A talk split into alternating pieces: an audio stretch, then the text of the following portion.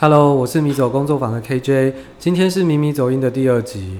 那桌游游戏和新创圈私底下当然会说一些干话，只是我们很多人平常都会一些偶包，包括我自己。那在面对镜头有时候不一定放得开的前提，其实常常会切换成官腔。那迷迷走音呢，就是希望我们可以跟一些桌游游戏或是新创圈的好朋友闲聊。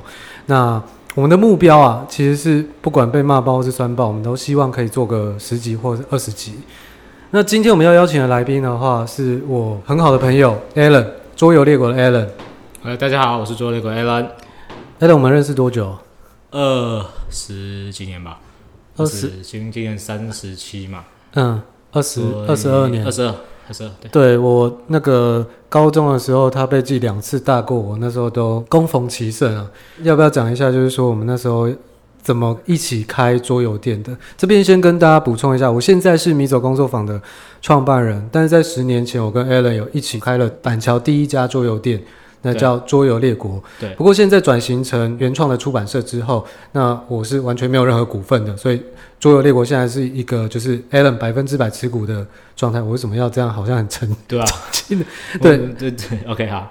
为什么那时候会想跟我一起开桌游店呢？没有啊，那时候其实一开始玩桌游，其实也是那时候你揪的嘛。那时候一开始不是最早最早是你先干哪一款游戏啊？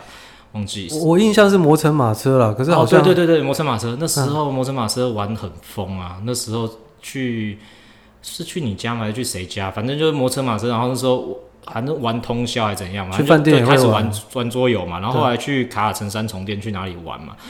然后玩玩，我忘记多久了，半年吧，还是怎样？然后你那时候不就说你觉得想要开桌游店，然后想要找大家一起合伙？我其实那时候好像想了两年，但第一年的时候，那时候想，我那时候还在金融业，嗯，就是想说，干好像不管怎么样，一个月好像就要支出十万，就要烧十万才有可能。所以你就找大家一起来 share 这些烧的钱，不是吗？对，那我记得你那时候好像。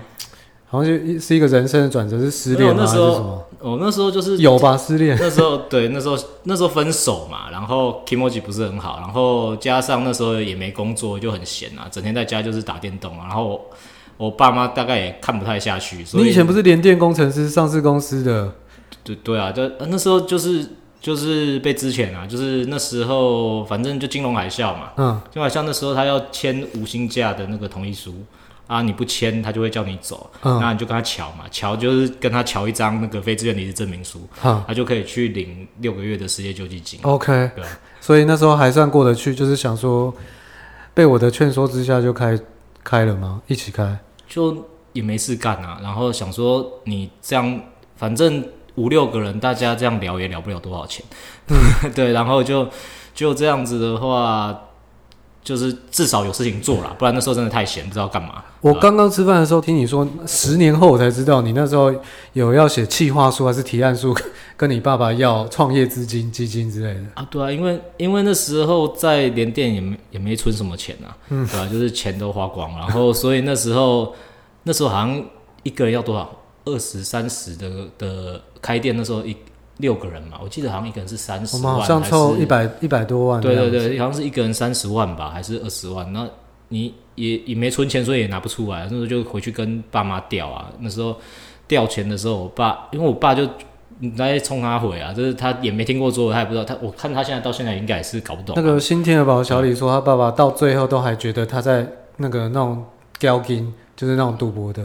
交金，交金比较赚钱吧？干妈的！我现在如果能开交金，我还宁可开交金。如果台湾有合法开交金，我就去开交金。那你对，你你跟你爸提案以后，然后呢？他就叫我去写，去叫我写一个那个写一个企划书。哈，干妈的，我写了十几页的 PowerPoint 的的企划书印出来给他，然后他拿到之后就丢在旁边，他妈的一个字都没看。但钱还是进来，他就钱就给我，他就是只是他那时候只是想要。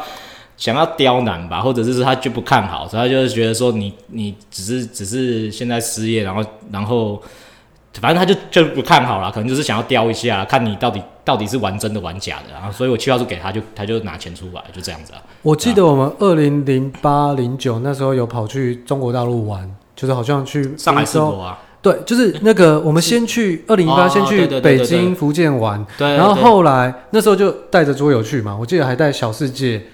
暗影猎人》。对。然后零九那时候因为有上海世博，因为我们又想开店了，所以那时候上海好像有七百家桌游店，听说现在只剩两百家。我们那时候还有去支那个，好像跑去拜访那个当地的桌游店嘛。哦，对啊，那时候是开店前吧？哦、没有没有，开店的时候。那你记得我们那时候中秋节？中秋节我们那时候在上海，啊、结果中秋节上海的桌游店就是都是满座，而且他们的消费比台北就是台北高非常多。结果我们那时候打回店里，没有任何人。哦，对，因为我们是，我想我这样想起来，我们是二零一零年的七月开始试营运，八月正式开幕。就你生日，然后对，然后那时候对，那时候挑我生日，妈的，真是荣幸。那个那时候九月多吧，就是去上海世博嘛，嗯、然后那时候就说要去干，那时候讲考察，我也不知道在考察什么，嗯、就是就是去去考察其他上海的桌游店到底是。到底是他们是怎么怎么运作？就好像一堆都是都是那时候什么？那时候是杀手杀手，对对对，杀手三国杀手三国杀，对，跟三国杀对。然后，但是还是有找到一两家，就是是真真的在做桌游店。然后，但反正 anyway，他们杀手那个生意把生意都只每间都爆满，超好的。然后我们那时候打回打回店里嘛，然后就好像完全没有什么客人。然后那时候我记得前三个月生意每天都很烂啊，然后。感觉就是一步就要收掉的样子。对，小李有说他上一集他有讲啊，他一一个月，我我不确定是不是第一个月他营收两千块。我们那时候有那么惨吗？那我们那时候后来怎么跟他比没有那么烂啊？怎么怎么开始？因为因为其实是一个标志，他因为他是前辈，他比我们更早开。他那时候其实是一个标志性，因为那时候我们就是泰山和板桥的第一家。其实现在已经没有这样了，现在就是每一个区域基本上都是好几家。那时候小李他他们桌子游戏是前辈啊，那时候他们在泰山是第一家，然后我们是板桥的第一家嘛。然后我记得我们说开店前也有去找他们找他吧，对，我记得有找他，有有跟他请教啊，嗯，对吧、啊？然后还有找那时候也有找世界树，对，世界树也收掉了，好怀念、喔，对，也收掉了。嗯，啊、阿虎吧，刚他教学真的很强。对，对那我们那时候好像过了几个月才开始。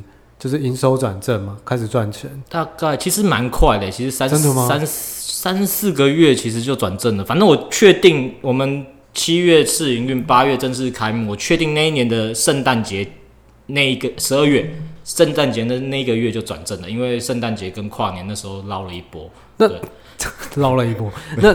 大概在八九年前，九年、十年，这这很早以前吗？十年前啊，十年前。呃，那时候所谓的赚钱，大概是一个怎么样的赚法？就是月营收多少，或者是，或者是一样，就是有淡旺季啊啊，反正旺旺季当然，因为因为我们店那时候不是你也知道，本来就是比较比较靠那种入场的，对，入场营收，我们卖游戏很烂，对吧？都卖很烂，大家除了除了过年或者是对。所以我们比较是靠入场在撑营收的，所以相对当然就是寒暑假跟过年那跨年前那一波都是我们的营收的比较好的旺季啊，然后旺季的营收就会就会比较高啊，大概会是淡季的两倍多到三倍吧，我记得对啊。那最高一天，最高一天其实也说实话也没有到真的。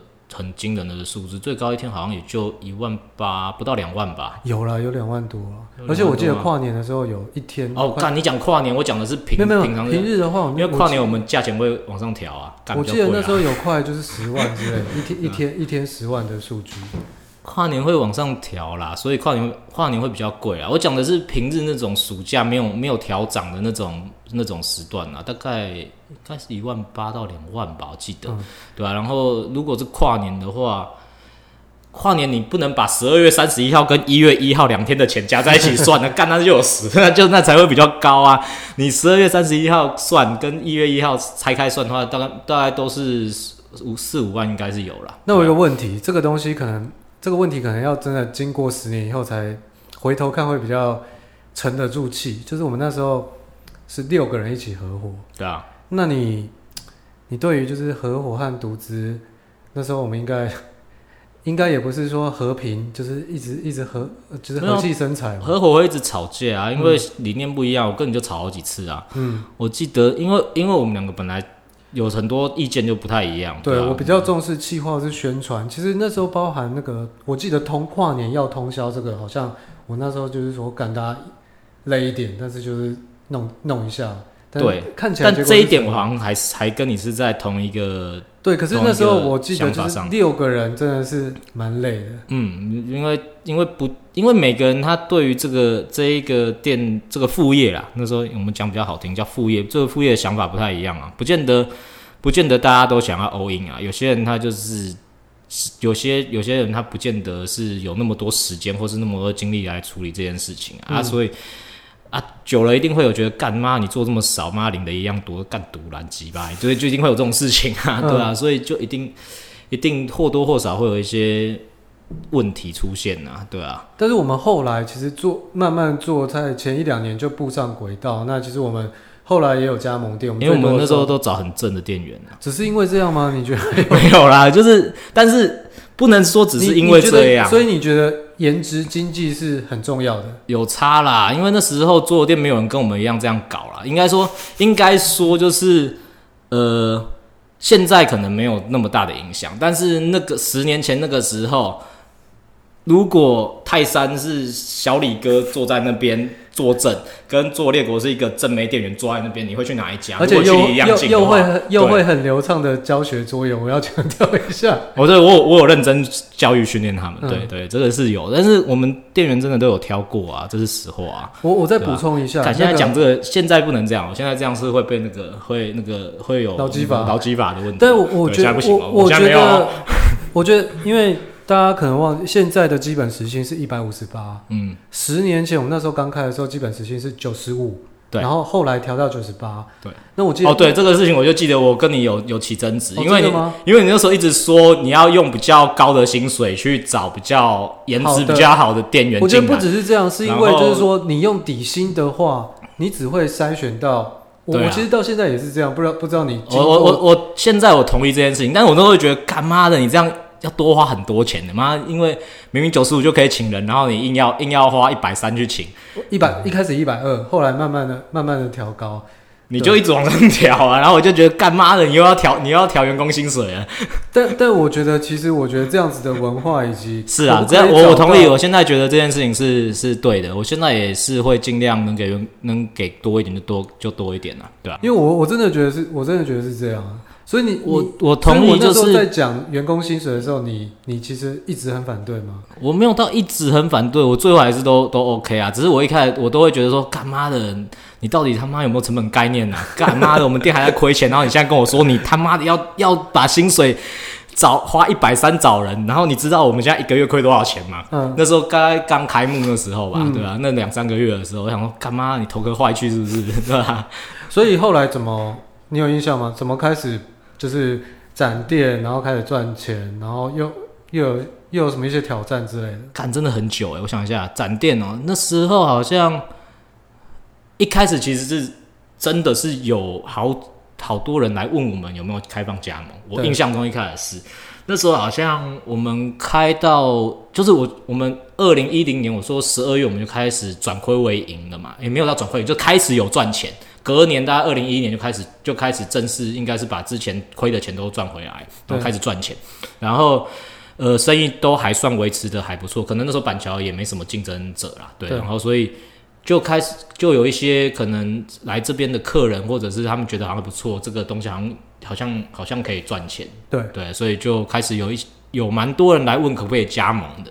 那其实这也是六个合伙人很麻烦的地方，因为有些人觉得那就让他加。然后有有一些的话，其实就觉得不要。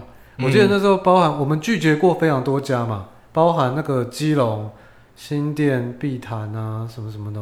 哦，对，那时候那时候有，其实有一些加盟店，应该说，应该是说，我们那时候我自己是觉得啦，干那时候我也不知道他，我我当加盟主，我他妈我能给他什么东西耶？对啊，因为。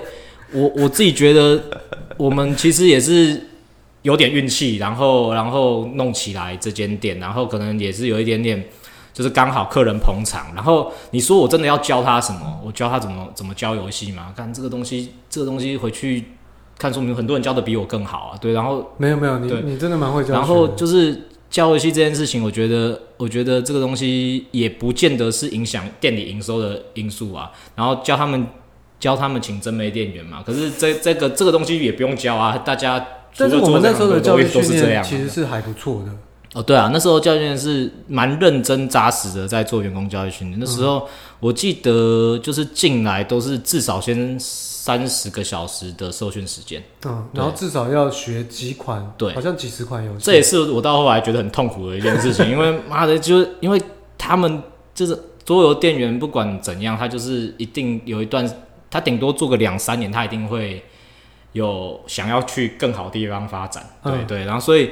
就你持续的会有新人进来，然后你这这个店，我其他有那时候还有其他正职嘛？对对啊，所以每次有新人进来，我就要他妈的花三个三十个小时重新教育训练他，然后到最后真的是很很很痛苦，对啊，因为就是很很累啊，对啊，你不见得有那么多时间可以一直做这种教育训练的事情，所以就是合伙到最后，虽然一开始我们就是很多人手，嗯，可是它毕竟是一个。都不是副业，所以大家放的感情都不是主业啦，对对，对，都不是主业，都，都是当副业啊，对啊。所以后面的话，好像到一半的时候，就有有有三三个人，就是有些一半的人退出嘛，对啊，那就剩下我们。嗯，他退出的原因也有也有因为吵架啦，也不是 大家这要讲老实话，就是也有吵架，那吵到后来就就那如果再来一次的话，你或者是说现在有人问你说，哎、欸，我们几个好朋友，我们认识十几年，我们超要好的，要一起合伙创业，你会？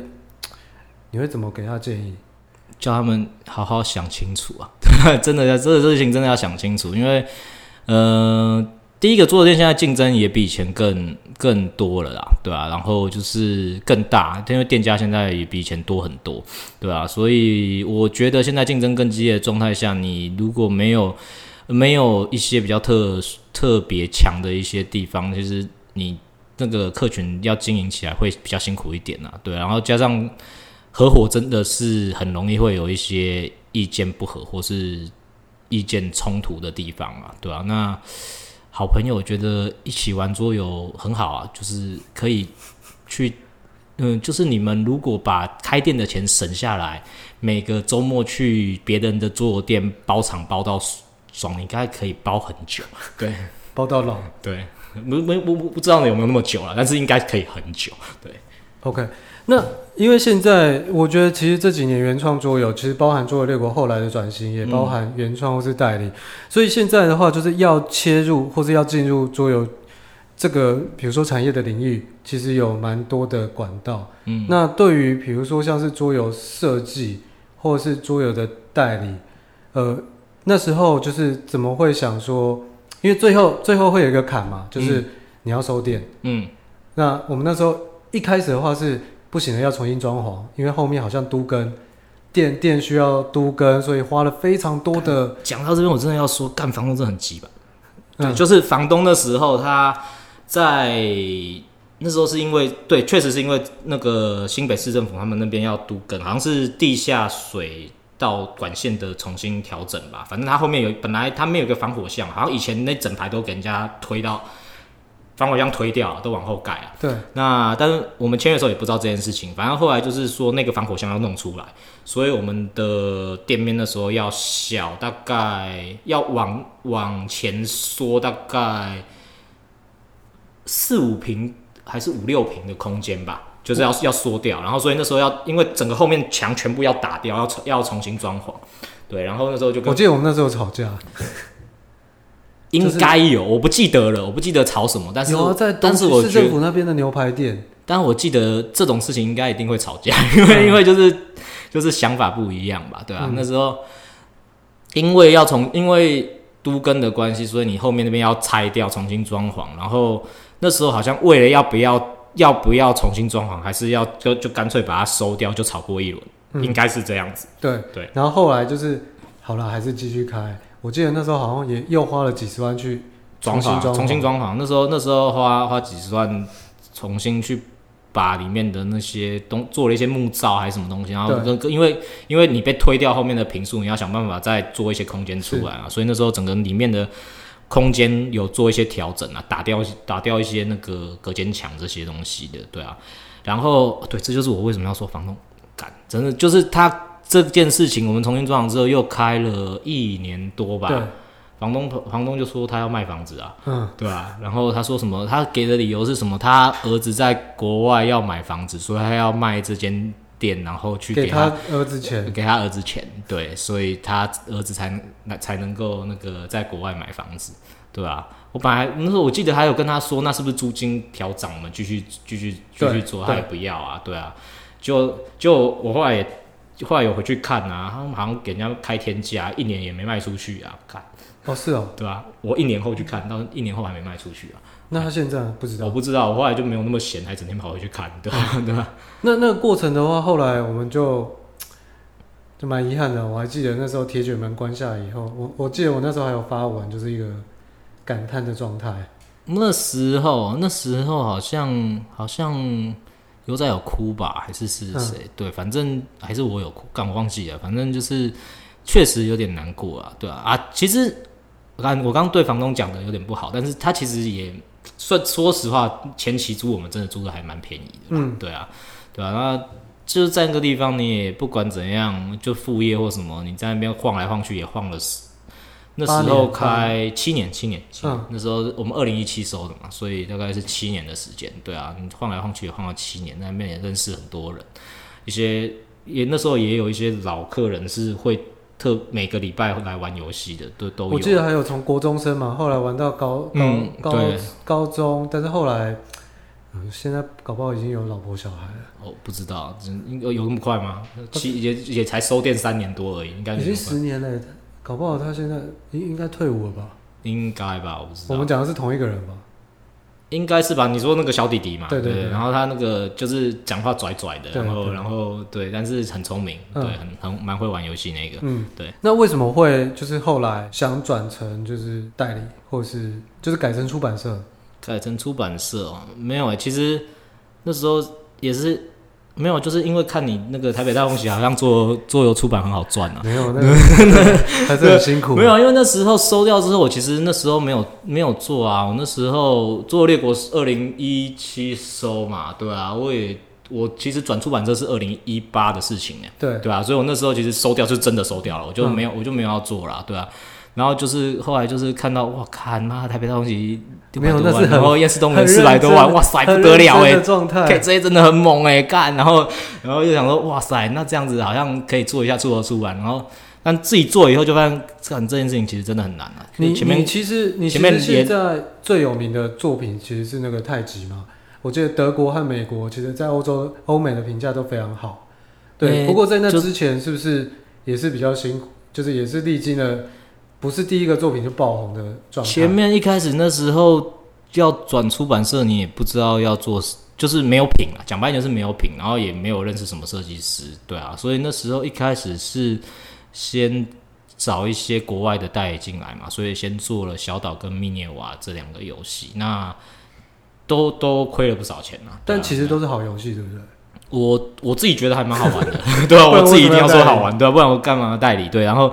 然后，但是，但是，就是，就是，可能跟那个想象跟那个实际上的销售是有差别。你会觉得是，比如说台湾人的口味吗？还是说现在游戏太多，还是什么样的原因？你你你你自己有想过吗？我自己觉得是现在游戏很，第一个现在游戏很多，然后这那两个游戏它本身就是它都是，呃，我觉我自己觉得都是。舒玩起来舒服轻快，然后然后有一点点策略的一个游戏，但是它本身并没有一个特别强的一个吸引的吸睛的东西吧？可能是这样，我只我觉得。那后来太极，我我还记得那时候就是我们一起邀请那个独孤威，嗯，他来台北，他台中人，那对啊，来台北一起试玩嘛。那我记得那时候你一玩你就觉得，哎，这个这个机制 OK，那你就后来就签了。那有想过到后来他会到那么成功吗？因为太极好像集资募资了三百三百五十万嘛。那时候其实独孤那时候是你邀的嘛，然后说实话，我一开始只是就是帮你陪你一起测试嘛，对对对，所以陪你一起测试。然后我记得那时候还有草草的强哥嘛，对啊，嗯、我们一起一起玩太极跟十二生肖这两个游戏。对，然后我我那时候玩完太极，我是就真的很喜欢十二生肖。就我因为他可能就是比较我不喜我我比较不喜欢竞速游戏啊，所以他不是我的菜。对，然后但是太极我是那时候玩完就是真的还蛮喜欢的。然后呃，但我那时候其实我出版社根本就我我那时候连连那个牌那个出版社的那个执照营业登记都还没下来啊啊！对啊，那时候还没啊，那时候还在跑流程啊。是对啊，那时候跟他测试的时候。都都还在跑流程啊，出版社的营业登记都还没下来，所以我那时候记得没有马上签。我那时候，但是我有在关注这个案子，那可能就刚好运气还不错，就是他那时候我记得是四月的时候测到他的游戏嘛，然后到六月多的时候，那时候月光周二节又又又碰到他，然后。呃，我忘记接光做前还后啊，反正那时候又又找了他再测了第二次，然后我就觉得好，不然就就来签下来做做看这样子，因为我那时候真的还蛮喜欢这个游戏的。对，那那这个游戏集资那么成功，应该呃是超乎你预期吗？还是你过程中有做一些呃就是努力，或者是哪些东西是可能打中玩家呢？我不知道打中哪里了，但是但是但是就是确实那时候当然当然是当然是做的很努力啊，因为那个是等于是第一个我们这边原创的游戏啊，所以那时候我老婆也也也帮忙很多啊，她她也就是就是提供很多意见跟一些东西。哎，你跟老婆你怎怎么认识的啊？她她是做猎国的。OK，然后呢？然后没有，但是但是我们是在。桌游列国就是他离职之后才交往的。我没有问这一题啊，嗯、我没有，真的是离职之后才交往的。好，那回到，嗯、回到他他在店里的时候有男朋友，那时候没有碰他。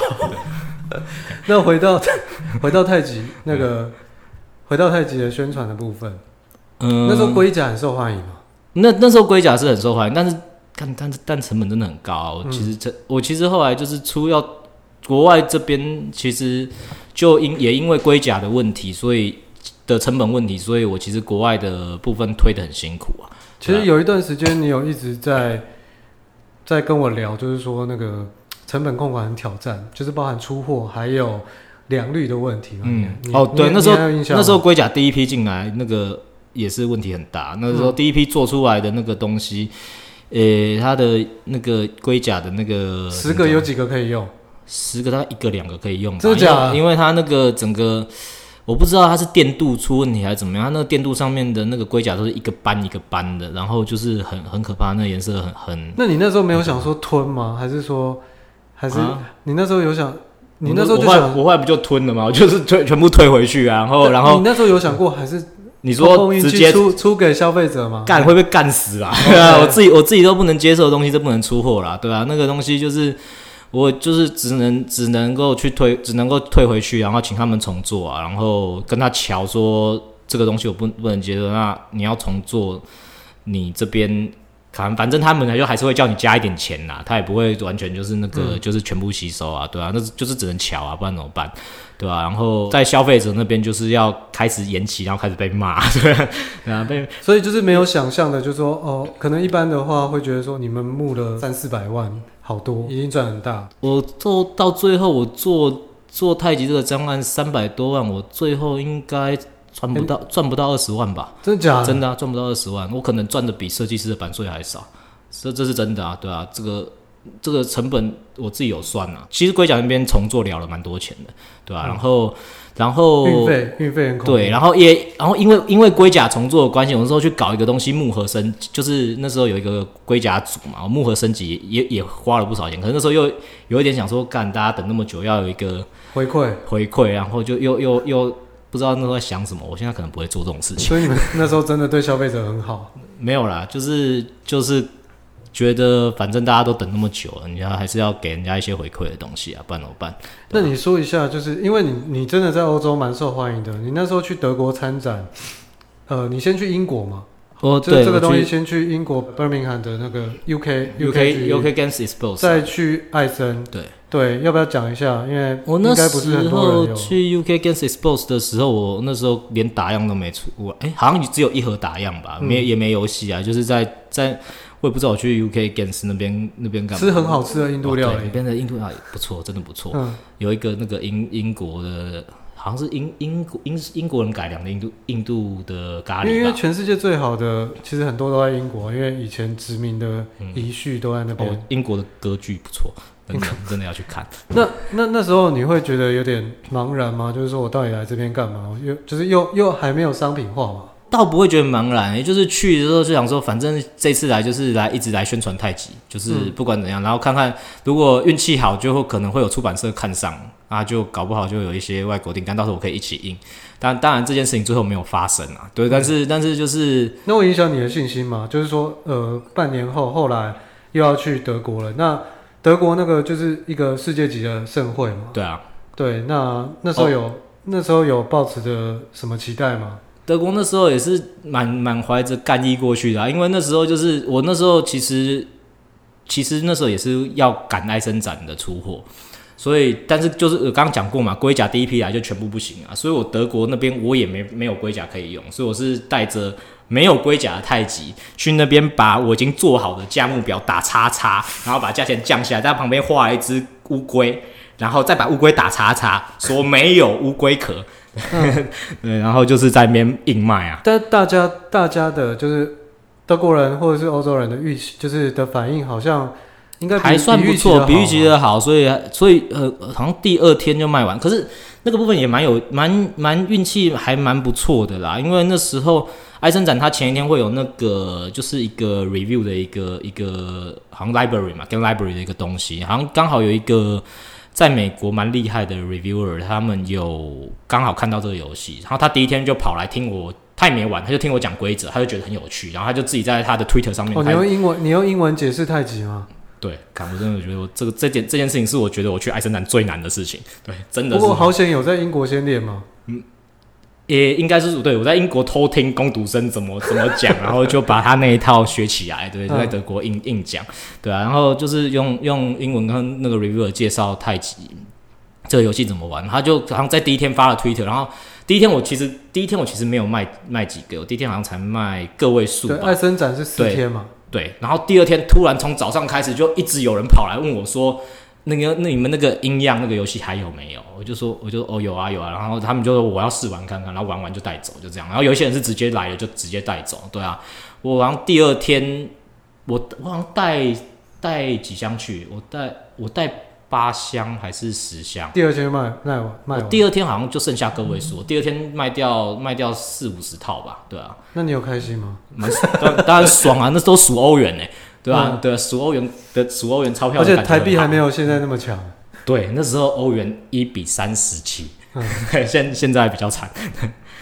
OK，所以那个去年，但是又马上跳到今年。嗯，今年因为疫情，我们现在都被也不是说关在台湾啊，就是就疫情确实影响蛮大的。因为我本来那时候，呃，其实我美国太极有出了几百套这样子，然后德国那边也是。其实德国现在太极的德文版现在正在、哦、德文版正在印刷，对，正在印刷，嗯、就是应该是这个月底会做完，然后九月出货，对，嗯、所以太极德文版应该今年十月会在德国上架，这样子。OK，对，注卖的成功。那、啊、你接下来的出版或是集资的计划？要不要？现在就是现在今年其实就是慢慢做那个唐苑这个游戏啊，嗯、对吧？那个游戏其实也我觉得也是有缘啦，因为。这个游戏当时我在做太极的主视觉的时候，那时候找我们绘师就纸纸箱 carton 来画太极的封面图的时候，我给他的参考就是说，诶，我那时候那时候唐院好像在 Kickstart 上 Kickstarter 上面集资，对，我那时候给他参考的就是说，诶，我我蛮喜欢这个封面的感觉，你帮我参考这一种感觉去去做太极的主视觉好不好？这样子，然后就刚好今年就是等于是。对，被找被 Simon 他们那边找我们说，看要不要做做唐苑的一个繁体中文版嘛？对，然后就觉得诶蛮有缘的，然后就好像有一点点可以，就是命中注定的感觉，就就就说就跟，然后我也跟他要了一个 demo copy 来，嗯，啊试完以后也觉得诶这游戏还不错，确实还不错，然后就所以就 OK 就就跟他签了这样子。OK，那预祝你那个募资成功。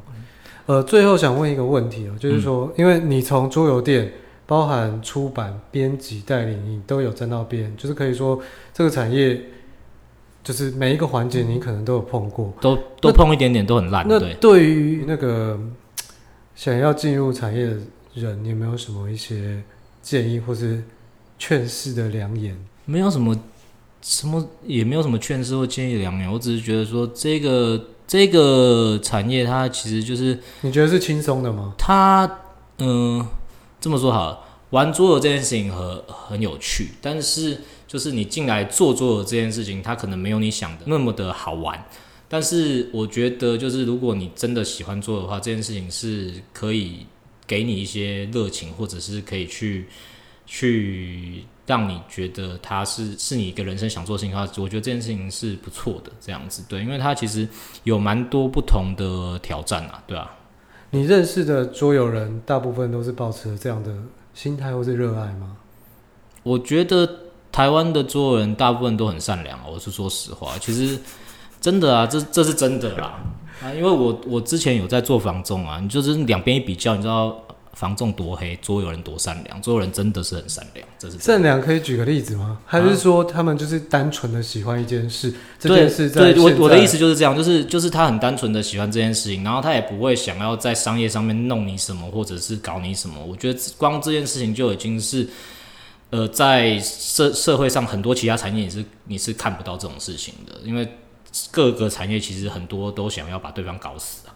对啊，就是这样。对，我觉得桌游台湾的桌游圈子真的算是很善良的圈子。对，OK，那应该要非常珍惜，就是这个产业目前的。对，所以我也没有搞别人。对，这样我就做我自己的。OK，那今天迷迷走音第二集，那就到这边。嗯、那如果喜欢的话，欢迎订阅一下。那谢谢大家，拜拜。好，拜拜。